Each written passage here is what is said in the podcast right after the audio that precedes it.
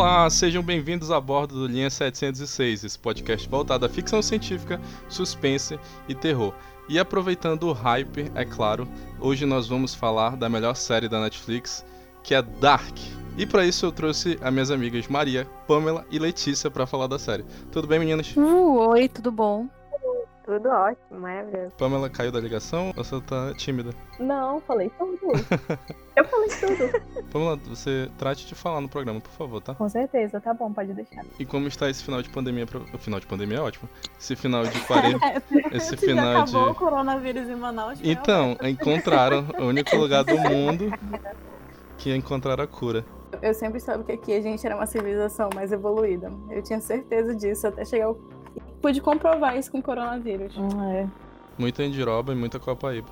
Mastruz com leite. Pra mim a quarentena não acabou e nem, nem vai acabar tão cedo, porque eu faço parte do grupo de risco, então eu não saio nem pra ir na calçada. Eu realmente só vou sair quando tiver vacina. Quando o Atila bater na tua porta, né? Dizer, É, exatamente. Pode sair. O Atila já deixou sair hoje.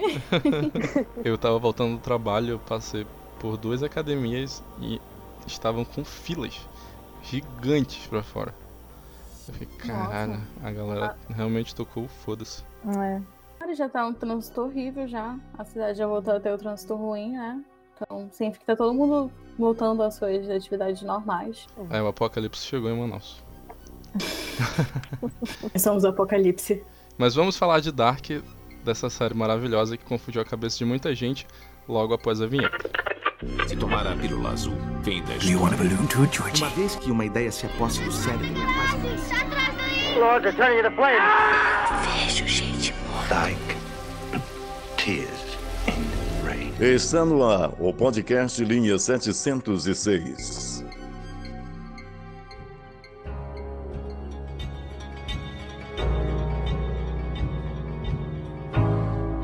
Começo é o fim e o fim é o começo. Essa frase que a gente mais escutou nessas três po- temporadas de Dark. E eu queria saber de vocês o que que vocês acharam desse final, já soltando spoilers assim na cara de quem tá ouvindo, logo de cara. Liberado spoiler, né? Tá, Tá bom. do início ao fim. Ou do fim ao início. Eu gostei do final, sabia? Eu achei que encerrou de um jeito, de um jeito legal, assim. Não ficou aquele fim, tipo, vazio, sabe? Tipo, sem sentido. Eu acho que eles conseguiram encerrar legal o que eles propuseram pra série. Sim, eu vi que muita gente tinha ficado, ah, mas a Marta, o, o Adam e a Eva, foi muito triste eles desaparecerem, mas eles tinham que desaparecer. Isso tinha que acontecer na série, tinha que ter um final pra eles, eu acho. E realmente eu gostei bastante. E é isso. Gostei principalmente da frase do final, né? O que, que, a, que a Hannah fala no, no, no mundo de origem. John, Jonas. O nome do bebê vai ser Jonas. Eu fiquei, "Ah, what? É um novo ciclo. Só fiquei pensando nisso. E, e, cara, foi, foi bem doido, né? Perceber como é que como é que era a vida, como é que foi, como é que foi a vida, né? Como é que aconteceu a vida sem e- essa esse nó. É, todas as pessoas desse nó, achei bem bem interessante, porque totalmente diferente do que do que, por exemplo, quando começou a primeira temporada, os personagens que estavam na última cena, eles eram completamente diferentes, né? que quando começou a, a série eram personagens assim cheios de problemas, né? É, eu achei o final. Eu achei o final. Eu acho que a gente pode ver o final de duas formas. Eu achei o final bem interpretativo. A primeira forma que eu consegui enxergar é que tudo que aconteceu ali, com a Cláudia querendo mover o pessoal para destruir o nó, já fazia parte do nó. Tudo, fazia, tudo que aconteceu naquele final já fazia parte do lucro. Assim como o Adam e a Evan achavam que estavam no controle, a Cláudia também achava. Quando, na minha visão, na verdade, quem sempre tá, quem sempre está e quem sempre esteve no controle é o tempo, que várias vezes na série é citado como um deus. Ou também eu posso ver como um, um jogo de peças da primeira geração das Mundos, que no fim das contas a gente nem, nem sabe quem foi a primeira geração. A gente sabe que existiu antes da geração que a gente conhecia, que não foi o Adam que criou. E quem garante que não são eles que estão movendo todas as peças? Ficou meio confuso pra mim. Existiu mesmo, tipo, uma galera antes do Adam? Eu não, eu não, não- não peguei essa parte. Existiu, existiu. Eu Ele- acho que não. Achei muito inteligente a teoria dela. O que eu entendi Mas aquele velhinho cego, ele fala que foi criado. É, não verdade. criado O velho pai do dele, Tannhaus, né? mas- Isso. isso. O, o- Ele fala que O pai dele participou. foi a partir do pai dele ou do avô dele. Isso. Ele era um sobrevivente, digamos assim, da Sigmundos que já existia antes dele. É. E o Adam só deu continuação à liderança. Hum. Mas foi. Pareceu um furo, né? Isso aí, porque. Acho, sei, que, tipo- acho que não, Maria. Eu acho que, que tem muita coisa que não foi explicada e, tipo, não tinha como, senão a série ia ter ia ser um Grey's Anatomy de 15 temporadas. Não fale mal de Grey's Anatomy. Mas a, a trama principal lá que ela, que ela se propôs, ela explicou. E é, agora que tu falou, realmente é verdade. E uma parada que corrobora com essa tua primeira teoria de que, que tudo é um, um loop até o, até o, o mundo novo, é, que não é aquele bairro do Educandos, ou bairro do Educandos, é aquele bairro de Manaus, é, é que quando eles estão naquela, naquela dimensão, sei lá o que é diabo é aquilo, Aham. aquele corredor todo A luz, iluminado. né? É, eles, É. a versão deles criança enxerga eles próprios. Então, aquilo ali já é um loop, porque a versão deles do, do presente tá vendo a versão deles do passado. Então aquilo já aconteceu antes. Isso, a Marta lembra, né? Ela lembra e fala pra ele: era você no armário. Então, tipo, aconteceu mesmo. Eu vi algumas pessoas comentando que é, ela lembrava porque, na verdade, a partir da aquilo aconteceu pela primeira vez. E no Hum. exato momento em que ela, criança, viu Jonas, aquela, aquela memória foi criada na memória dela, é, adolescente, sei lá, adulta, naquele Uhum. exato momento. Só que eu não, eu não acho que os produtores colocariam essa cena tão de graça assim na série, nessa cena que eu achei uma cena muito linda e muito impactante, então não acho que eles colocariam uma cena aleatória deles se vendo no armário. Qual é o sentido disso? É, tem razão. E, pr- então, pra mim, o, único sentido é dar essa dica pra gente de que eles Que ainda estão no. É. Na verdade, Cara, sabia que eu pensei isso também? Assim, tipo, se quando acontece, supondo que seria inédito, né? A, a cena, tipo, automaticamente ele lembra, eles lembram das coisas, né? Eu fiquei me perguntando se seria possível acontecer. É, e outra coisa também, eles passam a série inteira falando que esse nó é eterno, que ele não pode ser destruído, que você pode fazer o que quiser, que é, se o futuro já existe, não importa o que você faça no passado, não vai dar certo porque o futuro já existe. Então, como Uhum. que eles poderiam quebrar esse ciclo se o futuro já existe? Como eles poderiam é, voltar no passado e quebrar o ciclo se o futuro já existe? Entendi. É, faz sentido. E, ou- ah, e outra, e outra coisa também. O Jonas e a Marta impediram o acidente do filho do Tannhaus em 1971. Uhum. E foi a partir desse acidente que ele criou, que A ele criou os mundos. É, a máquina e destruiu e criou outros mundos em 1986. Quem garante que até lá a família do Tannhaus não morreu de outra forma ou que não houve outro motivo que levou ele a criar a máquina? Porque eles não impediram a criação da máquina, eles impediram um acidente. É verdade. Inclusive, eu, eu acharia um final mais impactante, porque eu gosto de finais tensos. É, tipo, no final, em vez de. E primeiro, eu, eu acho que essa, a- essa terceira temporada tem uma barrigada. Acho oito episódios muito pra história que eles queriam contar. Podia ter, tipo, redu- ser reduzido em seis. E eu acho que assim, o final, o meu final, Alberto, como eu faria? Eu, tipo, naquela hora que ele salva, salva não, ele tira a Marta da frente lá do Magnus e eles vão pra esse mundo novo, tipo, poderia super dar um clima, um clima de felicidade nessa hora, botar uma musiquinha alegre. Ele, ah, nós conseguimos, fomos pro pro viemos pra esse mundo, agora a gente vai consertar as coisas. E aí quando eles se teleportassem, eu acho que não, o termo correto é teleporte. Se eles viajassem pro momento do acidente, na hora que o na hora do acidente eles causam o acidente, e aí criando criando o ciclo que eles estão, seria muito mais foda. eu pensei nisso, sabia? Tipo, eles, sei lá, se materializam lá na frente do carro e é por causa deles que o acidente acontece. E aí a gente descobre que os, a, a triqueta, né, os três mundos estão conectados por causa disso. Sim. Esse seria o final fantástico. E aí puf, acaba a série desse jeito. E continuando nesse, nessa teoria, aquela cena final na mesa, eu não acho que seja é, como acabou aquele ciclo. Na verdade, eu acho que é só mais um dos mundos paralelos que, que existem em Winden. E que eles quiseram mostrar pra gente. Não acho que esteja diretamente ligado com os acontecimentos, mas de forma paralela. E a outra interpretação é que eles conseguiram destruir o Lu, ficou tudo bem. E essa memória da Marta que chegou no exato momento, mas é, essa é a, é a, explicação mais explícita, mas eu não quero acreditar nela. É, em Dark é, tu, é tudo muito aberto à interpretação dos espectadores, então eu prefiro ficar com essa teoria maluca de que eles na verdade, tentando destruir o terceiro ciclo, acabaram criando o terceiro.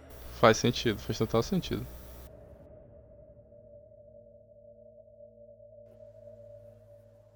E o que, que vocês não gostaram na, na, nessa temporada ou na série inteira? Eu achei alguns episódios, é mais do primeiro até da, no, no começo mesmo. Primeiro episódio até o quarto, eu acho. Eu achei muito repetitivo. Eles falaram várias vezes as mesmas coisas, blá blá blá, meu mundo, no seu mundo. No meu mundo, no seu mundo. Eu ficava toda hora. Bora seguir com esse negócio. Não precisa ficar repetindo. Pro meu mundo existir, o seu tem que ser destruído. Blá, blá, blá, blá. É, e também acho que eles deram muito enfoque na relação da Marta e o Jonas. Que eu sei que eles são os protagonistas, mas é, desculpa, gente, mas eu achei eles dois os personagens mais chatos. Quer dizer, não os personagens mais chatos, mas uns dos mais chatos. Tem histórias e personagens muito mais interessantes do que eles. É muita forçação, do que eles. Né? E eles acabaram deixando muitas tramas importantes assim de lado. É, é tramas que eles eram super importantes na primeira e na segunda, eles acabaram deixando de lado na terceira temporada e quase que dando um enfoque total para ela só em um episódio, que é se eu não me engano, é no quinto, onde várias coisas acontecem com vários personagens. E eles colocaram lá, tipo, aí, isso vai acontecer com essas pessoas, agora a partir do sexto já volta pra relação Jonas e Mark. Uma parada que me incomodou muito foi, foi esse, essa forma deles explicarem como que o Adam surgiu. Porque eles explicam lá que existe um, um, um, um mundo, não, é uma, é uma realidade alternativa onde a Marta conseguiu avisar o Jonas da existência de, desse outro mundo em um em que ela não conseguiu. Aí num deles o Jonas morre e no outro não. Eu achei incoerente da parte deles, já que eles estão usando contexto, um contexto ali entre aspas científico para para definir as regras de viagem no tempo deles. E uhum. assim, se tipo um acidente acontece e aí você tem uma, uma, uma quebra ali, uma, uma divisão, uma fenda, uma ruptura na fenda temporal, isso podia acontecer durante a série inteira, com qualquer em tipo de, casos, de, né? de, decisão ou escolha. Então existiriam infinitos, infinitos universos ali dentro da série. E aí uhum. eles, eles se limitarem a só dois é muita, é muita inocência, muita ingenuidade, principalmente muita incoerência com o roteiro. Porque tinha que manter o, o Jonas vivo, né? De qualquer forma. Pode matar ele um milhão de vezes e um milhão de vezes ele vai voltar pra, pra, pra história de novo, né? É, mas eu, eu achei a forma como eles explicaram isso bem, bem, bem boba. Eu achei, fiquei com um pouco de receio quando acabou a segunda temporada, né? E, tipo, a Marta morre. E aí do nada aparece uma Marta de outro mundo. Achei muito estranho, assim, eu fiquei com receio de como é que eles iam tratar isso. Aí Tipo, basicamente, uma, eu acho meio estranho também, é, eu concordo com isso que tu disse, tipo, trabalhar só dois mundos, tipo, do que tem vários, tem um momento que aparecem três Martas ao mesmo tempo, entendeu? Eu achei, tipo, meio, parece que estão tentando tapar algum buraco, entendeu? Algum, meio estranho. É porque eles, eles sempre, na série, eles sempre tem essa. essa o número 3 está sempre presente, né? São 33 anos de uma viagem de um tempo para outra. Né. São sempre três versões de cada pessoa, uma no presente, uma no passado e no futuro. É, inclusive, nessa temporada, a gente vê que tem três versões de, de Jonas e Marta, tipo, nos, entre os dois mundos, inclusive. Duas delas morrem e uma tá viva. Por exemplo, a Marta. A Marta, ela morre na, no mundo do Jonas ela morre pro Ada no futuro e ela tá viva quando para se tornar Eva. O Jonas morre é, para Marta no mundo da Eva. Ele morre quando o Mikkel no mundo da Eva não vai pro passado, então ele nem chega a existir. E aí tem o, o, o, o Jonas que vira o Ada, né? Acho muito legal que eles, pelo menos eles mantiveram essa simbologia Do início ao fim. Porque na hora que, tipo, é, a primeira vez que a gente vê três Martas é quando o Jonas está explicando para ela, né? A primeira, tipo, as três Martas do mesmo tempo, assim, eu digo. Uhum. Quando ele vai morrer, porque entra a Marta, tipo, aquela Marta que tinha ido lá em 1888, certo? Que ela meio que foi, ela foi tipo enganar eles, né? Algo assim. Jonas mais velho, lá do metade do da fase adulta. Uhum. Aí, aí tem ela que acabou de chegar para poder matar e ela que já tá lá, né? São três Martas de um mesmo tempo e as duas Martas, tipo a Marta é, adolescente mais 33 e a, a e a Marta mais velha, né? A Aham. adolescente mais 66. É, tipo, nessa fase, nessa parte assim, eu fiquei meio, meio estranha, tipo, elas tecnicamente são todas no mesmo mundo, né? Essas três Martas jovens, que eu digo. É. É isso que eu fiquei, é isso que eu fiquei meio confusa na hora. Tipo, só que depois eles foram fazendo o caminho, né? Até chegar naquele momento. Sim. Foi. Mas assim, tipo, foi, foi o que me achei- deixou confusa na hora. Achei, tipo, Eu achei confuso também essa parte. e Eu acho que eles poderiam ter começado a mostrar isso pra gente desde a segunda temporada, porque a primeira e a segunda foram totalmente focadas no mundo 1. E no, na terceira temporada eles quiseram enfiar o mundo 3 assim pra gente Na nossa tudo de uma vez só. E Aceitem. é, Só aceitem. ficou- minha mente ficou super bagunçada. Pra, pra mim foi tipo a história da Marta no Marta Verso. é, foi tipo isso o A Marta, assustadora. Eu tava com muito Porque ainda assim, pô, eu, eu achei que mesmo eles enfiando o mundo 2 e 3 de uma vez, né, na terceira temporada, eles ainda conseguiram fazer de um jeito legal que deu pra entender, entendeu? Porque imagina se ficasse muito, muito, tipo, aleatório. Isso porque o mundo 3 ainda demorou pra aparecer, porque eu fiquei, mano, e agora? O que, que vai acontecer? Tipo, ainda. O que eles vão fazer agora? É, o que, que eles vão fazer agora? Aí, do nada, não, existe o mundo 3, que é o mundo que tudo aconteceu. Eu fiquei, então, o quê? então é isto. Teve um momento que eu parei de tentar entender, ficava toda hora tentando entender o que estava acontecendo, ligando os pontos. Eu falei, "Não, eu vou acalmar aqui, eu assistir. Daqui uns dias eu assisto uns vídeos explicando pra eu poder ficar tranquila com a minha mente. Desde sábado eu tô tendo Eu sonhei Dark. também com Dark, sonhei ontem. Anteon- Anteontem eu acordei de madrugada com pesadelo. Eu tive que chamar minha mãe pra ficar aqui no Meu quarto comigo, porque eu não tava conseguindo dormir. E ela, ela, ela falava, o que, é, que que tu tem? Eu falava, eu só não tô conseguindo relaxar pra dormir. Só que eu não queria falar pra ela que era por causa da série, porque, porque ela ia brigar comigo. Ai, meu Deus. Sabe, já tava igual a Marta e o Jonas, que todas, todo episódio acordam de um, de um pesadelo. Ei, É verdade. É, é, Eles exatamente. começam transando, aí quando vê, vira um pesadelo do nada. Mano, eles são muito sujos, eu fico mordida com isso. Eu odeio essa falta de higiene deles, eu preciso comer. No primeiro, no- é no primeiro episódio, né, que já tá no, no, no Marta Verso, né? Marta Verso. que começa com ela acordando de um pesadelo e ela só troca de roupa, ela toda suada, nojenta. Eu, mano, ela vai tomar um banho. Ou então, quando ela tá toda suja, ela de sangue, aí ela só dá uma lavadinha na cara, uma esfregadinha na mão, né? E, e pronto. Não, mas depois ela, mas depois ela toma banho, porque aí ela, ela Parece de cabelo assim, né? Ela ela, corta. se, ela, aqui. ela se veste pro apocalipse. Lembra aquela corrente do Twitter, né? O seu Ela nome mais- look. Mais, mais apocalipse. Ela montou o look apocalipse dela, ela tava lavada, pô. Tava com o cabelo molhado e tudo. É. Achei- achei- eu, fiquei, eu fiquei confortável nessa cena. Mas foi só dessa vez, que depois ela só vai, só vai tomar banho depois de 66 anos. Quando É. ela vira Eva. Que até a, a Marta do 33 anos depois é toda suja. Mano, o Jonas morre, o Jonas vive, o Jonas viaja e não toma um banho, pô. Já é enforcado, né? Pois é, tudo acontece com ele. Ele foi pra 300 anos e ele não toma um banho. Olha, em defesa dele, ele aparece limpo lá em 1800 e pouco, tá? Ele tá bonitinho, tá até penteado. Verdade. Ai, E- gente, um e- absurdo. E o que, que vocês acharam desse aquele episódio filler de mostrar o, o Entre Tempos, né? Que eles mostram como os personagens viraram. Achei legal. Tu achou legal? Eu achei extremo. Eu achei legal, tipo, ver os atores se transformando, mas o episódio totalmente.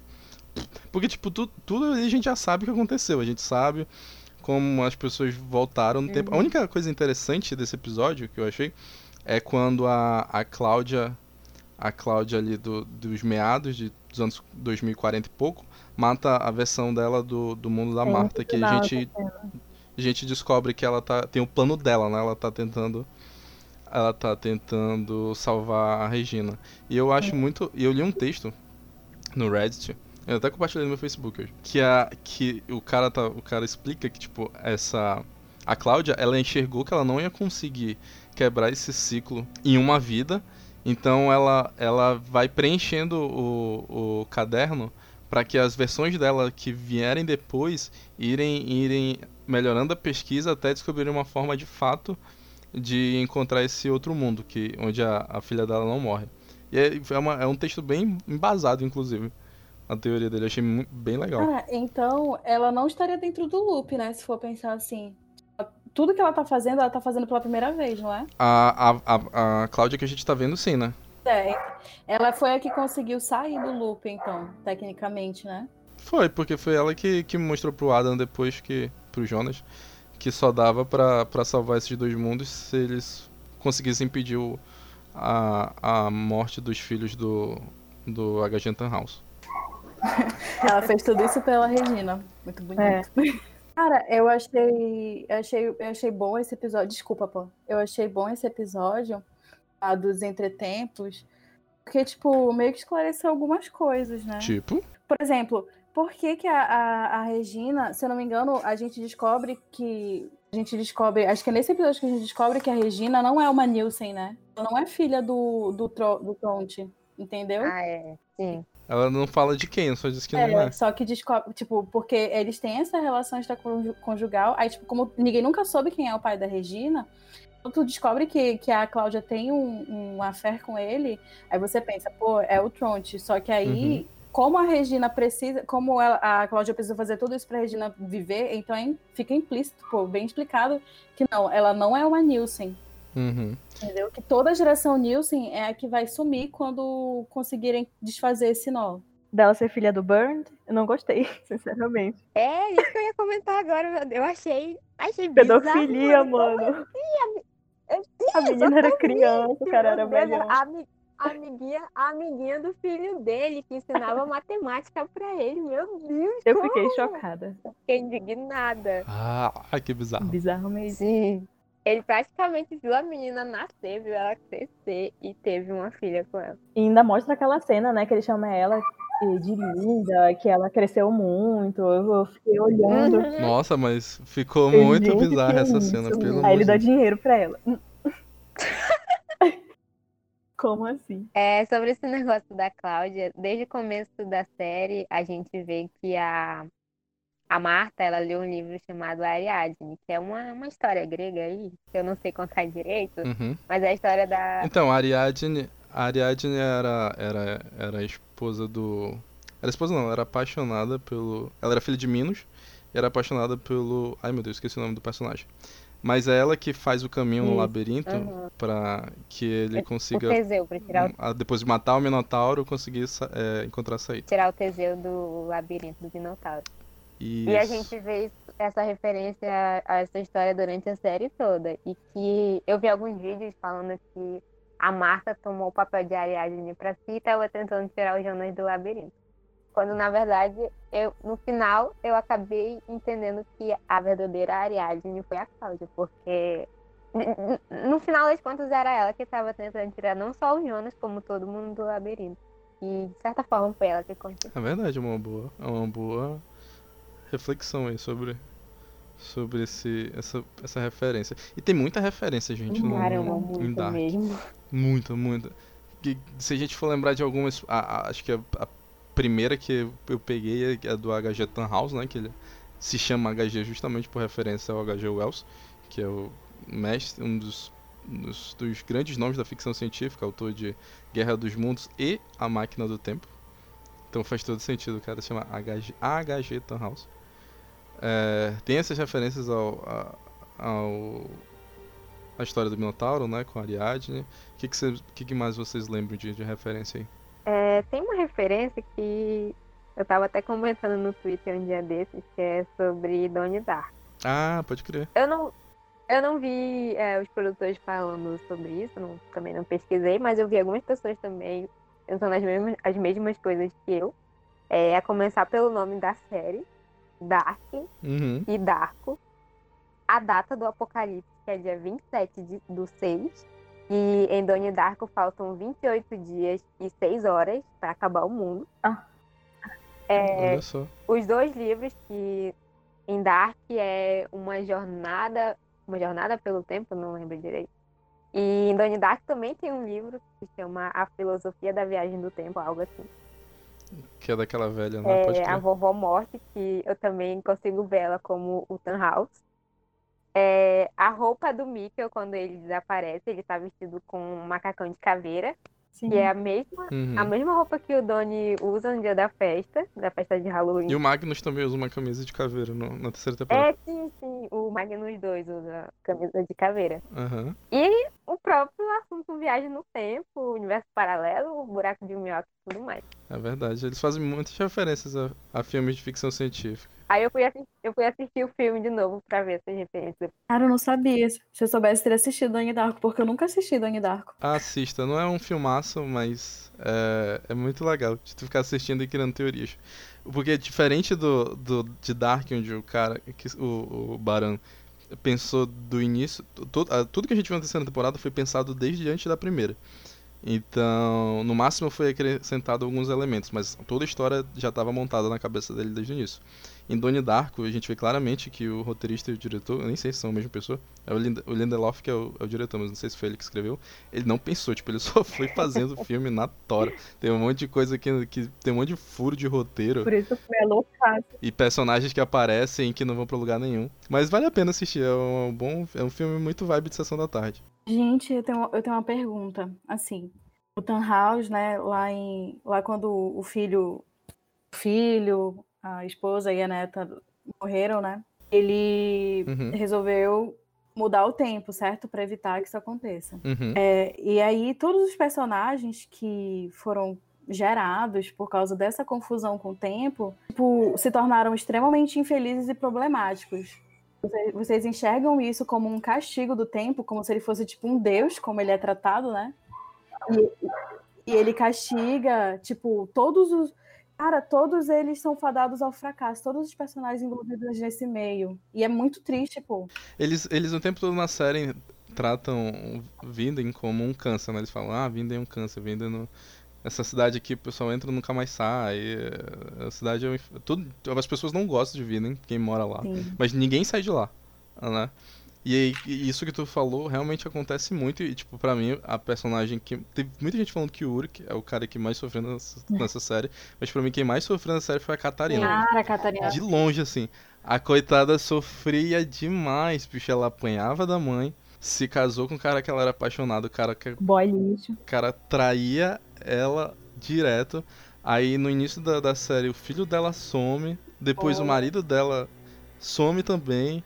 E aí, tipo, no final ela acaba sendo morta pela própria mãe, cara. Que Mano. final horrível. Cara, o do, o do Uris, ele meio que fica numa prisão eterna do tempo, né? Assim, tipo. É, ele se lascou muito. Ele, ele, cara, ele, ele fica só ele e ele mesmo, entendeu? E é- isso eu também achei muito triste o final dele. A história da Hannah também, ela é uma mulher que ela nunca vai atingir a felicidade, ela nunca vai ser amada por ninguém, pô. Ela não, ela não, ela sempre depende de uma pessoa, ela não se enxerga como Uhum. autossuficiente, né? Então ela tá sempre procurando no- no- num próximo parceiro a felicidade e ela nunca encontra, ela sempre se dá mal. Ela quer alguém, que- ela quer alguém que ame ela, né? Ela não encontra uma pessoa que ame ela. Ela, ela queria o Uris e quando ele, quando e aí ele começou a trair a Catarina com ela. Uhum. Só que aí, tipo, ele não dava o que ela queria ainda assim. E nem no mundo da Marta. Era a mesma coisa, entendeu? No mundo da Marta. Ela, no, no mundo da Marta, ela conseguiu casar com ele e ainda era chifrada. Né? Infeliz. Mesmo assim, ele não conseguia dizer eu te amo pra ela, sabe? E aí ela meio que se vingou daquele jeito e no final ela acabou morta pelo próprio filho. E nessa série a gente vê, nessa terceira temporada a gente vê muito isso, né? Filha matando pai, pai matando filho. Não, não só nessa temporada, na série inteira, né? Porque a Cláudia mata o pai dela, a- o Jonas mata a mãe, a, a mãe da Catarina mata a Catarina. Cara, mas, mas tem uma hora, tem uma hora que o Egon, Egon ele aparece, né? Lá na, na equipe da Marta. É o Egon da Terra da Marta. É o Egon É. da Terra da Marta. Então, ele não morre na Terra da Marta? Pelo visto, não. E vocês se ligaram que esse ator é alto pra cacete? Gente, eu, tipo, eu não tinha noção da altura dele até parecer todos perfilados. Tipo, o Noah já é um cara alto e ele é, tipo, uma cabeça mais alto que o Noah. Eu não reparei. Mas aí eu tenho, eu tenho uma pergunta, eu não sei se foi algo que eu não prestei atenção, mas o que que o Egon do, do, do mundo da Marta faz quando ele tá lá na equipe?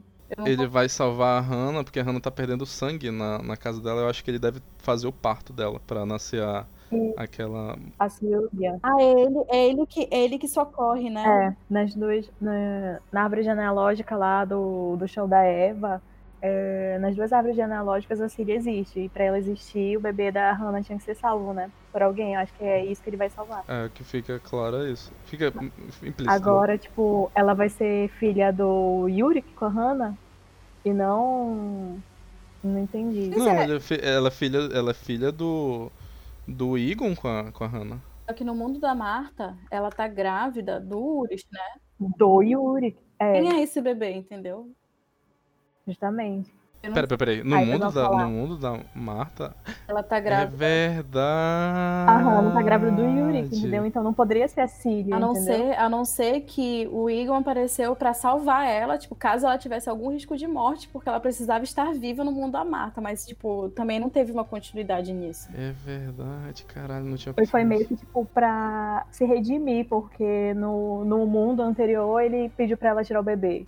E agora nesse ele vai ter que salvar o bebê. É, Eu não tinha pensado nisso. pode ser isso, é. Só que ficou meio que, que estranho, né? Tipo, que bebê é esse? Por que, que ele apareceu pra salvar? Tipo, ela tava correndo risco de morte? Eu entendi que o Egon do, do mundo da Marta foi pro mundo do Jonas salvar o bebê de lá. E a Hannah, que estava aqui no mundo da Marta grávida, morreu no apocalipse. Hum, Não, eu não vi isso, não. Porque é, é, ele apareceu no mundo da Marta quando ela tava grávida, sozinha na casa. e Começou a ter o bebê. ela queria se matar, né? É que ela tava, ela Ela tava tava vendo, ela tava vendo aquela caixa com a arma do Alexander. E aí ele apareceu pra, pra sei lá, levar ela. Outra coisa que não explicaram, agora que tu levantou, é a origem do Alexander, né? Que, tipo, eu fiquei extremamente na expectativa. Eu, falava, eu jurava que o Alexander, tipo, ia ser o filho da, da Marta com Jonas ou da Agnes com alguém, porque o nome dele é Alexander Nivald. Que é claramente a gestão de Nielsen com Canvald. Só que ficou só no ar mesmo. Justamente. Só que esse não é o nome real dele, né? Não, o nome, o primeiro Boris? nome, que é Não, Boris, O nome né? dele real dele é Boris. Mas o é. sobrenome é esse. Eu achei estranho que ele não apareceu, né, no mundo real. Tipo, se tecnicamente ele não tem nada a ver, se ele é fora do nó, Pois se ele só tava lá escondido, com o nome escondido, porque ele se envolveu em algum assassinato que aconteceu 33 anos atrás. Que assassinato foi esse? Em outra cidade. Vocês lembram de algum assassinato que aconteceu 33 anos em, em minu- Não, Não, é, ele fala que. é fora da, da É- história. Fora do É, nó. fora Só da- que assim, Então É por que, a- que ele não aparece, né? Tipo, Sim, é verdade. Ele devia aparecer de É, qualquer forma. Não, na faz verdade, parte eu vi uma explicação disso. A história dele, de, ele tipo, diz, não faz parte do nó. né? É, ele só, ele só, ele realmente ele é fora, de fora do nó, mas ele é inserido na história porque no mundo do, do Jonas ele salva a menina, né, do Yurik. É verdade, é verdade. E nesse ele não vai precisar Verdade. salvar ninguém porque o Yurik não existe mais. verdade. Ele É pode verdade. ter sido preso ou ter seguido um outro caminho. Sim, ele pode ter morrido nesse acidente. É verdade. Faz todo sentido. e sabe que eu até gosto desse personagem. Não acho ele um personagem ruim. Eu gostei mais dele no mundo da mata que no primeiro mundo. Mas eu também gosto muito da relação dele com a Regina. Eu acho. É E no uma. final eu, ele, adora- eu adorava ver os dois bem adolescentes bonitinho, bem juntos. verdadeiro. E ele realmente amou ela, né? Sim. ele- E era bem claro isso, né? Tipo, ele sempre era o, o chefão da, da fábrica, durão, mas toda vez que ele tava em casa, ele era o cara super amoroso e tal, sempre tava cuidando dela. O delegado da segunda temporada não voltou mais, né? Que ele morreu no, No no, Apocalipse. no Apocalipse. Ele, vocês estão ligados que ele tá em Bastardos Inglórios, né? Ele é o. Como é o nome do, do chefe da propaganda nazista? O. Goebbels. Ele é o Goebbels. Não... Esse delegado, ele só tá em vir, ele tem alguma ligação com o Alexander, né? É irmão? É, porque ele vai investigar a, a, o- o- a morte do irmão dele e tal. Morte não, desaparecimento. Porque, é porque o Alexander adotou o nome do irmão dele, né? Isso. O Boris, no caso. Ele, foi só, ele só apareceu pra encher o saco do Alexander. E ele é a cara do Frank Aguiar. Caraca. Ele é igualzinho, gente, igualzinho dos teclados. Tem outra pergunta, porque eu também não sei se foi al- alguma coisa que eu não prestei atenção. Quem é o pai do Tronte? Ah, não explicaram. Ficou no. Explicaram, né? Não, mas ficou meio que implícito que é o menino lá, o O infinito. o menino infinito, Da Marta. o demônio lá. É, o nome dele é O Infinito. O pai do Tronte é o filho da Marta. Eu achei que ficou meio no ar, sabe? Não ficou nem Eu achei meio, eu eu achei meio estranho. Não, gente. Ele fala lá pra Do- é Doris, né? Na A- igreja, a quando na né? igreja. E ele fala pro próprio Tronte quando eles se encontram perto da caverna. É, que foi ele que deu o nome do. Tronte. É, não, eu lembro que ele fala isso, que ele deu o nome do Tronte. Só que, tipo, pra mim ele Sim. só, só estava lá, sei lá, foi o cara que. Não, não, não fica muito claro que ele é o pai. Só que agora que tu falou que quando ele foi amas- ameaçar a esposa do. Egon, né? Ele fala Isso. que ele era uma pessoa da igreja. E o pai do Tronte era um cara da igreja, né? Então realmente. Justamente. O pai do Tronte é o, é o filho do infinito lá. O, o próprio símbolo do infinito. E isso dá um nó maior na árvore genealógica que já tava cheio de nó. Exatamente! que bizarro. No final, todos são Nielsen, né? Todos são. Não, no final, o Bartosz, que não era nada, virou o pai da árvore genealógica toda. É verdade. Cara, essa foi a única cena que eu ri a série O toda. Bartosz que era só um personagem chato, né? Ah, caralho. Aí no final, pum, ele é pai de todo mundo. A cara dele descobrindo que ele é pai do, do Noah e da Agnes é muito boa. Qual é o nome dele? Serrano. Foi a única cena Não, que eu ri. É. Eu fiquei, caraca, não acredito. Gente, a Silja é toda safada, né? Vai encontrar o boy na floresta. E tu, e tu viu E como ela apareceu, né? Tipo, no meio da chuva, um temporal. Aí ela. Nem tava disfarçou. passando Com por a aqui. roupa, com a roupinha da Botou o Marta. vestido da mata, né? Nem disfarçou, assim. Perigosa. Mano, e como essa galera gosta de pegar chuva nessa série? Puta merda. Sim. A filha do, do Tannhaus, a- do Tannhaus lá com bebê, recém-nascido, bebê. ela sai no meio da chuva. Aquele toró me incomodou. ferrado, né? Como é que eles saem de casa, mano? Tempo de pegar uma pneumonia. O quê? Eu não consigo nem dirigir na chuva, não consigo nem ver nada. Como é que o cara tava vendo? Tem nem luz ali. Outra coisa que eu fico me perguntando, quem é a Charlotte, dona daquele relógio? A gente viu que, no final das contas, tinham duas Charlottes. A Charlotte Uhum. Doppler, que é a filha do Noah, a Elizabeth, e a Charlotte Tannhaus. Tannhaus, a neta do Uhum. Tannhaus. E tem uma cena que dá a entender que a mãe daquele menino cego, do Era Charlotte também. É, se chamava Charlotte Uhum. e era a dona daquele relógio. E daí, primeiro eu pensei que poderia ser a Charlotte que desapareceu no lago no acidente, mas depois eu comecei a pensar que pode ser a própria Charlotte Doppler, que, como a gente viu, ela meio que entrou para Siquemundos, né? Em 2053. E quando ela foi sequestrar ela mesma, quando ela era bebê, ela fez questão de pegar o relógio também. Só que o relógio aparece anos depois com o Noah. Como que o relógio foi parar na mão do Noah se estava com a Charlotte? E a gente pode ver também na foto do Siquemundos que esse velho que estava com um relógio, ele tá nessa foto. É verdade. Então eu acho que foi através dele. Eu acho que a Charlotte voltou no tempo, casou com ele, teve um filho. Caralho, ela é. É, O cara, de alguma, de alguma forma, o relógio passou desse cara pro Noah e o relógio passou do Noah pra Elizabeth, que passou pra Charlotte. E... E o relógio faz parte do paradoxo, né? Ele só existiu ali e ponto. Ninguém sabe. Então ela é mãe da filha da mãe da avó da filha da mãe. Ah, eu não entendi nada. Deve ser isso. Se eu não entendi, é isso. Na primeira temporada, acho que é na primeira, né? É, fica bem evidente que ela tem. Ela é, ela é alguma coisa desse nó mesmo. Ela tá meio que no meio de tudo, né? E ela meio que acabou perdendo essa importância na última temporada. Se vocês entenderam do jeito que eu entendi. A Charlotte? É como se, por exemplo, como ela tá no meio de todo esse esse esse rolê, né, da mãe, avó, tia, mãe, irmã, do relógio, tipo, eu achei que ela ela ela ia dar alguma resposta, entende? Ela ia ser alguma resposta pra alguma coisa. Só que no meio, é só que eu acho que na terceira temporada, é, tipo, ela acabou ficando mais esquecida, tanto que ficou esse, esse questionamento aí que acabaram de lançar. Que eu mesma não tinha percebido isso. Pra mim, ela ficou meio que de Eu acho que porque não deu tempo de contar a história, sei lá. Eles tinham que ficar explicando o tempo todo que existem dois mundos. Talvez fosse um rolê muito mais profundo dela, sei lá, né? Muito mais. Acho que talvez não, interferisse no, no, no final, que era pra ser. Me expliquem uma coisa. Pra onde a Agnes lá do de 2053 foi naquela hora que o Adam tá mandando um monte de gente pro passado. Porque, tipo, o Magnus e a, e a Francisca foram atrás da Marta pra ela salvar o Jonas no mundo dele. Aí a, a, a Catarina não, a, a Elizabeth e a Charlotte foram sequestrar a Elizabeth do. A Charlotte do bebê. Mas a, a, a Agnes ela vai. Ela vai. Ela é mandada pra algum lugar que eu não, não lembro pra onde. Explica? É quando ela mata o Noah, né? Ela mata o Noah Eu é pensei mandada. nisso. Hum. Eu pensei nisso, que ela volta no tempo pra matar o Noah. Entendi. Agora por quê? Eu não entendi por que o Noah precisava ser morto. É porque essa hora é esse momento que ele, ele ia matar o Adam, né? Ele ia. Ele descobre lá que os cadernos da, da Cláudia que é. Verdade, ele descobre, ele descobre que ele estava sendo enganado esse tempo todo. Ele só era uma peça, Essa, né? essa é a traição, né? Do Adam. Uhum. E não do Jonas, né? É, não é a que ele achava que era. E aí fez sentido a- esse momento que, tipo, ela, ela vai. Pan, qual é o nome daquela menina do futuro? Que eu sempre eu não consigo pronunciar o nome dela. Filha. Esse nome aí. Que elas ficam. que elas passam um tempão se abraçando e eu fiquei tipo, caraca, qual é o laço dessas duas?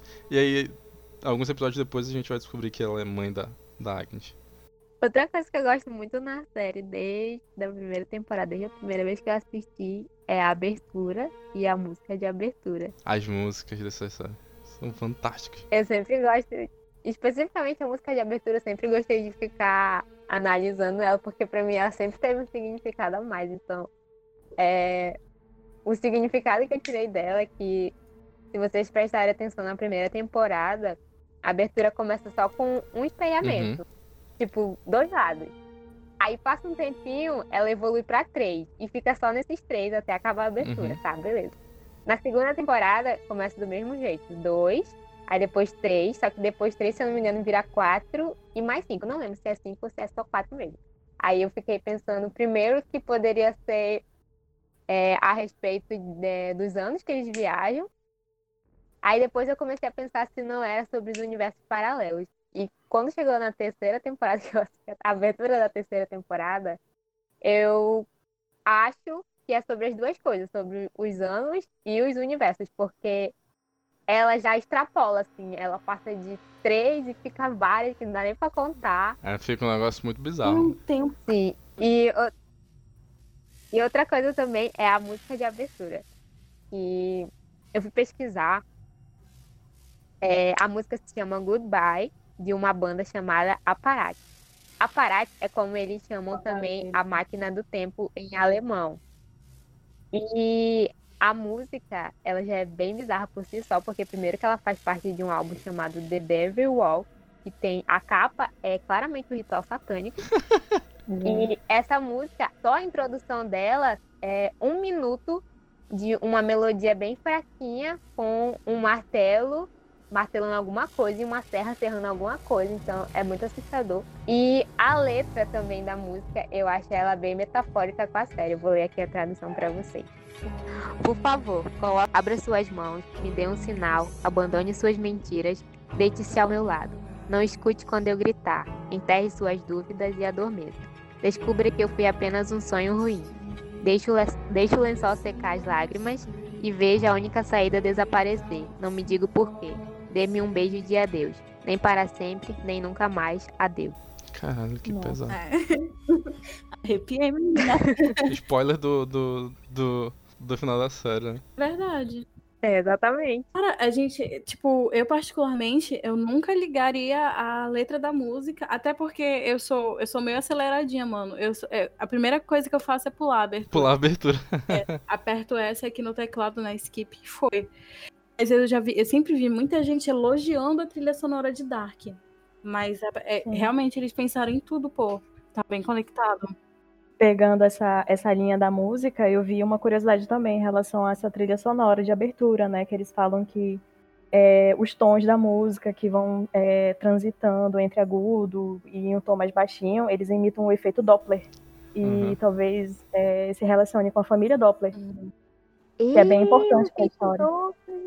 Inclusive, a, a própria transição que eles usam, do- se vocês repararem na trilha durante a série, é, eles usam uma transição bem específica. Porque assim, o efeito Doppler, ele é, ele é basicamente um efeito físico onde a, a onda ela é percep uma onda sonora, uma onda, qualquer onda, ela é, ela é relativamente percebida dependendo do ponto onde você esteja captando ela. Então, ele, geralmente a galera usa o efeito, por exemplo, de um carro de Fórmula 1 passando, né? Que quando você, o carro de Fórmula 1 está longe, a onda é bem grave, ela chega perto, fica aguda e depois o carro vai embora e ela fica grave de novo. E aí, se separarem o som da transição da série, é assim.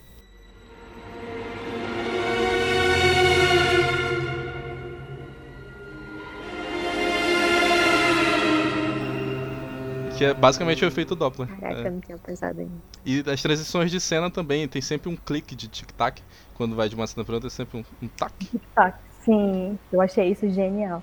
Uma coisa que eu esqueci de colocar aqui, acho que porque não deu tempo de eu pesquisar mais a fundo, é só uma dica pra quem tá ouvindo e é fã da série. E pesquisar a respeito da cor amarela, que é uma cor que aparece muito na série desde o começo. Principalmente com o casaco do Jonas, que é uma coisa tão importante que a Marta do Mundo 2 usa. E essa cor ela tem uma história e um significado muito importante é, através da- dos séculos na nossa história. É, no século XIX, se eu não me engano, ela era considerada a cor da degeneração, da traição, de coisas ruins, uma cor que representava coisas ruins. E, é, no meu ponto de vista, eu ainda vou pesquisar mais porque eu gosto muito dessa desse tema de repetir uma mesma cor numa produção audiovisual, eu acho muito legal, principalmente a cor amarela, que é uma cor que eu gosto muito e que tem uma história grande. Então, acho que vale a pena dar uma pesquisada. E outra coisa também que eu também vou pesquisar mais é sobre o Rei de Amarelo, que é um livro do século XIX também, se eu não me engano, que reúne contos de terror cósmico e que fala sobre um livro de um rei de amarelo que quem lê fica louco. E esse rei usa um manto amarelo que é parecido que parecido não, né? Eu achei meio que uma referência ao casaco que Jonas usa. Então, acho que vale a pena ler o livro e dar uma pesquisada a respeito da cor amarela. E também tem. Eu acho muito legal que ele usa bem os signos visuais na série. É, tão, não, tão só do, do amarelo, mas. é, por exemplo, o vermelho também está sempre presente no, no, na série. A Cláudia usa vermelho, a Hannah usa vermelho em, A- em a momentos Hannah usa chaves. bastante vermelho. Pra mostrar o poder, né? Que elas são, são os personagens. São personagens bem fortes na série. E os viajantes também estão sempre. Todos os personagens que viajam no tempo, eles estão sempre acompanhados ou de uma mala, ou de uma mochila, ou de uma bolsa. Pra mostrar que eles são viajantes, né? É, e a, e a, e a, até mesmo a, os mundos eles são eles são a, a cor deles são, são diferentes né o, mu- o mundo o eu já achava o mundo 1 cinza né, tipo mas o mundo 2 é muito mais cinza muito mais sem saturação e tá sempre com uma névoa é claro que eles usaram aquela transição que eu achei muito feia pra para distinguir quando você vai de um mundo pro outro mas é, A primeira vez que essa transição apareceu, eu pensei que eu tava tendo algum. alguma. É, eles tinham que mostrar de alguma forma. ele- Eles podiam ter sido mais, mais, mais tímidos assim nessa transição. Essa transição muito away, sabe? Uhum. Eu, eu confesso, assim, que eu não, não- nunca fui, assim, de prestar atenção, na, tipo, assim, muito nas roupas das pessoas, assim, do- em qualquer filme e série, né? Só depois de um tempo, assim, vendo mais análise, né, que o pessoal compartilha no Twitter, por exemplo, que eu fui começar a perceber. Todos os viajantes, eles também adotam, ah, sem, sem contar, né, tipo, a mala e tal, todos, quando eles começam a viajar, quando eles começam a descobrir, tipo, as verdades, eles também adotam mais, uns tons mais sombrios de roupas, né? personagens sombrios, tipo Uris, ele nunca tá vestido com roupas tipo de tom alegre. Ele tá sempre em roupas de tons escuros, né? Pesados assim. E, tipo, é, é muito fácil não ir com a cara dele de primeira, porque ele não parece uma boa pessoa de primeira, né? Ele nunca dá essa impressão. É, eu tava lendo um artigo científico ontem também sobre esse Caraca, assunto. foi num artigo científico. Mano, a ela tá muito Letícia foi muito a fundo, bicho. Ela tá muito preparada. Eu queria fazer tudo. TCC de Eu preciso de respostas. E eu só consegui dormir. Eu preciso de respostas.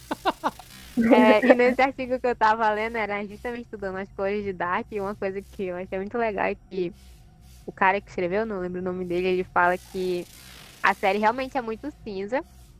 E lá no bunker, quando eles transformam num quarto de criança, eles usam uma cor azul bem um azul bem claro e meio que forte, que dá um desconforto na gente, porque a gente vê tudo tão cinza na série e de repente tem uma sala toda azul que era para ser para passar uma sensação de paz e felicidade na gente, mas, mas ela acaba causando um efeito contrário na gente. E realmente, tipo, a primeira vez que eu vi aquela sala, meu Deus, eu senti um desconforto é, tão grande. Ela não, dá, ela não dá tipo paz, ela te faz sentir que tem uma coisa diferente, uma coisa estranha é, errada aqui. É, alguma coisa.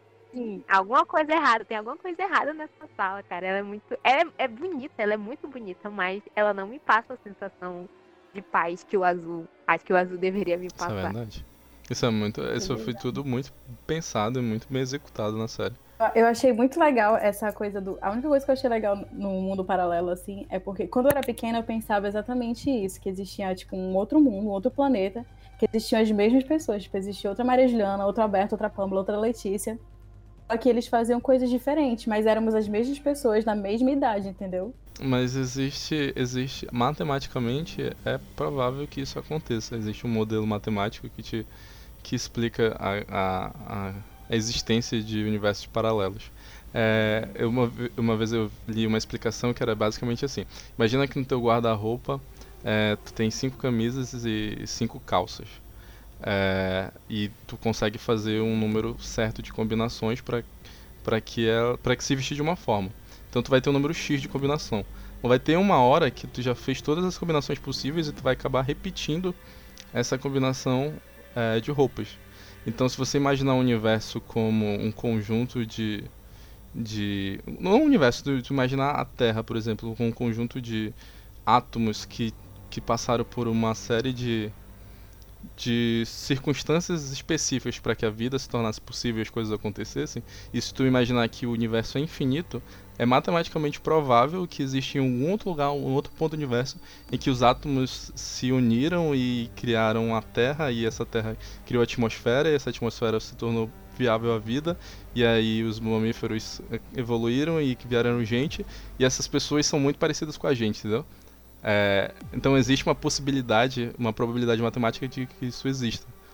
É, esse, é um outro mundo né, que seja muito similar, com a, similar ao nosso, com pequenos detalhes diferentes.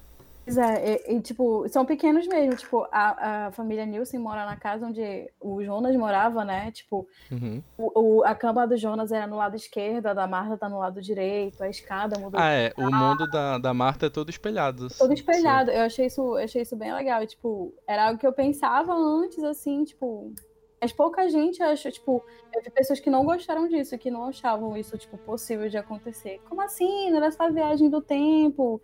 Como assim meter em outros mundos? Tanto que eu mesmo fiquei na né, receosa. Tipo, eu não achei que ficou meio que sem sentido. Só que foi aquilo que comentou lá no início, né? Tipo, foi inocente, foi, foi ingênuo usar só dois, brincar só com dois. Exato. Foi uma explicação muito, muito boba. É, no final das contas, eu achei que Dark cumpriu com o que se propôs desde a primeira temporada. Eu, eu li sobre a, a, o desenvolvimento, a criação da série, né? Ela foi a primeira série alemã a ser distribuída mundialmente pela Netflix. E ela já foi esse sucesso estrondoso. Foi, tipo, entre os fãs do no Rotten Tomatoes, foi considerada a série, a série do milênio. Eu não acho que ela barra Breaking Bad, mas eu acho ela a segunda melhor série que eu assisti até, até hoje. E ela tem esses furos que a gente apontou aqui na, na, na, durante os seus episódios, mas eu acho que isso não é demérito nenhum. Acho que nenhuma, nenhuma obra é perfeita para todos que a assistem. Mas eu gostei muito e eu fiquei muito feliz com o final dela. Foi um final, foi um final bem. Ainda que, que, que honesto, ele não deixou de ser poético, né? O, os criadores tiveram, tomaram um pouquinho de liberdade ali para para que é um pouquinho de poesia ali no final. Eu teria feito diferente final, como já falei nisso. Mas é. Eu gostei muito, fiquei muito satisfeito com, com o final da, da série. E tô muito triste que ela acabou. Estou órfão de Dark. Estou órfão de Dark também. Também gostei muito de como a série acabou. Tipo, eu achei um final justo, sabe? A gente sempre reclama muito dos finais, né, das coisas. Eu acho que ele acabou do jeito que tinha que acabar. É, tinha que acabar daquele jeito mesmo. Acho que se a gente tivesse um final diferente, eu, eu ficaria muito satisfeita. O, ele a ideia era essa, terminar com. É, terminar, acabar a origem, né? Acabar, tipo, impedir que aconteça o, o que gerou tudo. Eles iam desaparecer e tal. Tipo, é isso, tinha que ser assim. Eles não tinham que existir. Essa é a verdade. Eu achei, eu achei isso bom. Eu acho que esses furos, assim, esses, essas lacunas que a gente apontou, elas na verdade não, não acabam nem interferindo nesse final, né? Tipo, é, não, não, não, deixou, não deixou dúvidas quanto ao final. Aí eu lembro que eu assisti os vídeos da Carol Moreira, eu tava, porque eu esperei, né, da três da manhã para poder começar a assistir. E então eu resolvi ver os vídeos da Carol Moreira. E algumas perguntas que ela fazia, que ela fazia for, muitas foram respondidas já no primeiro episódio. Eu achei isso legal também. Tipo, então, a maioria das perguntas que a maioria do pessoal percebe e se faz acabaram sendo respondidas. Tanto que alguns pontos que a gente levantou aqui, só quem prestou muita atenção mesmo, assim, se questionou sobre isso, que percebeu. Mas, tipo, no geral, as perguntas, tipo, as maiores perguntas, as que realmente faziam a história andar, né, elas acabaram sendo respondidas. E eu achei isso bem legal. E o que ficou no ar, na verdade, não era nem relevante pro final da é. história. É, é motivo pra gente ficar fazendo teoria, no caso, que nem o olho do Voller lá. Pois é. Não é importante, é só pra gente ficar pensando e criando N teorias sobre. Ah, o olho do Waller, ele é só, tipo. É só uma. É só uma super referência a Twin Peaks. Inclusive, ele fala, né? Que, tipo, as pessoas elas comparavam muito Dark com Stranger Things, e ele falou, né? O produtor, o criador, que se for para comparar com alguma série, que se compare com Twin Peaks. Eu vou ter que assistir Twin Peaks, é? Então, Twin Peaks é chato demais. Não, não consegui passar do primeiro episódio, não. Eu queria poder acelerar. Queria que a Netflix tivesse. Assisti 1.5. E não, e a que tá na Netflix é só a última temporada, tu sabe, né? Tem isso. A, claro, a, a, série ela é dos anos 80. Tipo, essa série é. é um divisor de águas que ela, tipo, influenciou trocentas outras séries que vieram depois. Achei que tinha sido um remake. Um remake não, e tem, e tem. Não, ela é continuação. E ela tem uma vibe que, tipo, na, na história da série ia ter um acontecimento 25 anos depois dos acontecimentos de lá. E essa terceira temporada seria exatamente 25 anos depois da, da, da primeira. Exatamente. Isso que tem todo um mistério, né? É, tipo, eu vejo as pessoas que são fãs de Twin Peaks, serem, tipo, elas são muito fãs de Twin Peaks, entendeu? Eu fico, caraca, o que que essa série tem, entendeu? Eu tenho um amigo que ele é muito fã de Twin Peaks, o Antônio. Abraço, Antônio. Mas ele é meio chato quanto a isso. Enfim, mas eu gosto dele, eu gosto dele mesmo assim. Bom, é, realmente, como a Maria falou, é, tem muitas dúvidas aí que ficaram no ar, mas que não foram tão assim, relevantes para o final da série, que esse final da série foi o final que, que deveria ter, que deveria acontecer. É, eu particularmente gostei, gostei muito do sumiço dele, me lembrou um pouco Vingadores, a poeirinha levantando. Verdade. eu chorei. Chorou, chorou, chorou. E... Chorei, chorei, chorei. E, e foi isso, e, e eu gostei. Eu, por mim, acabava por ali mesmo, o, o, o terceiro mundo lá, o mundo de origem é aquilo lá, ele não é mais um ciclo, a história acabou, ponto. Não vai ter mais outro Dark. É, como eu já falei, eu não gostei muito do enfoque que eles deram no, no mundo 2 e na relação do Jonas e da Marta. Eu, nessa temporada, eu dividiria a atenção com as outras histórias, que eram as histórias que eu estava mais envolvida desde o começo. Mas eu gostei do final, eu gostei dessa deles terem deixado várias perguntas em aberto para a gente criar teorias e ficarem aí para a eternidade. E acho que ainda vou precisar assistir mais algumas vezes para poder entender mais, porque eu já assisti a primeira temporada umas três vezes e toda vez que eu assisto eu descubro algum, algum detalhezinho novo. E eu tenho certeza que na terceira não vai ser diferente. E esse é o legal de Dark, né? A gente reassistir e cada vez que a gente assiste encontrar alguma coisa nova. É. É um verdadeiro quebra-cabeça. É. Então é isso, galera. Esse foi o episódio dessa semana. Falamos sobre Dark, tudo que sentimos, tudo que gostamos e não gostamos. E é isso. Agora esse espaço está reservado para vocês, meninas, fazerem o jabá do trabalho de vocês, quiserem se divulgar, quiserem dizer o que vocês estão fazendo, fiquem à vontade, os microfones estão abertos. Eu ainda tô de quarentena, é isso que eu tô fazendo no momento. Espero que as pessoas também tomem consciência disso. E quem quiser pode me seguir no Instagram, arroba às vezes eu posto coisas sobre livros lá. E no Twitter, de vez em quando, eu tenho alguns insights de teoria sobre Dark. E eu escrevo lá, então quem quiser bater um papo lá comigo. Também é arroba então é isso. Eu ainda não comecei a comentar nada sobre Dark no Twitter, né? Porque tem muita gente ainda que não assistiu e eu é, sou empática com relação a isso, porque eu lembro que uma vez é, eu tava sem tempo de assistir uma série e aí soltaram um spoiler ferrado, eu fiquei muito. Não vou falar a palavra, mas eu fiquei muito chateada, pô. Então, eu ainda não comentei sobre nada, mas eu tô só lendo, assim, e quem quiser chegar comigo na DM para discutir qualquer coisa, é meu arroba. Caraca, chamou na, na DM mesmo. É arroba capinaria, mas gente, a gente não pode comentar ainda. Dá uma semana pra galera assistir, pô. É muita coisa, tem gente que não pega de primeira. Tu tá abrindo brecha pra outras conversas, Maria. Eu só te aviso isso. Algum jantar antes. é arroba capinarei. Adoro pro arroba da Maria. falo muita lezeira, compartilho muita, muita lezeira, mas, mas eu estou aberta a conversas sobre séries, assim, eu adoro, assisto algumas séries, gosto de conversar sobre elas, principalmente Dark, gosto muito de Dark, fico muito feliz com, com tipo, é, o, o, quanto de gente foi atingida com Dark nesse último ano, né? Quando eu comecei a assistir, ninguém queria assistir, porque era muito difícil de entender. Agora, acho legal que tem mais gente se interessando pela série, foi uma série incrível. Então, arrobas já sabem como chegar na Maria. Cheguem no papinho de Dark. Vai, Pamela. É, eu também. É, deixo minhas redes sociais aí para vocês, caso queiram me seguir, né? Eu falo, falo muito sobre filme, série, e gosto de criar teorias da conspiração, e gosto de, de procurar novas teorias, né? Além das minhas, eu gosto de procurar mais. Então, fica aí o convite para vocês. O meu arroba no Twitter é arroba underline pans, com três as. E é isso. Gente, muito obrigado por terem aceitado o convite. O papo foi muito legal. E ouvintes, Obrigada. não esqueçam de comentar. As minhas redes sociais estão abertas, estão na descrição desse podcast. E a gente se vê no próximo episódio. Tchau, tchau. Tchau. Tchau. Tchau. Que mundos criados est. E... Melhor que Eu gostei muito desse final. Coloca isso no é o melhor final que eu já gravei. Ever.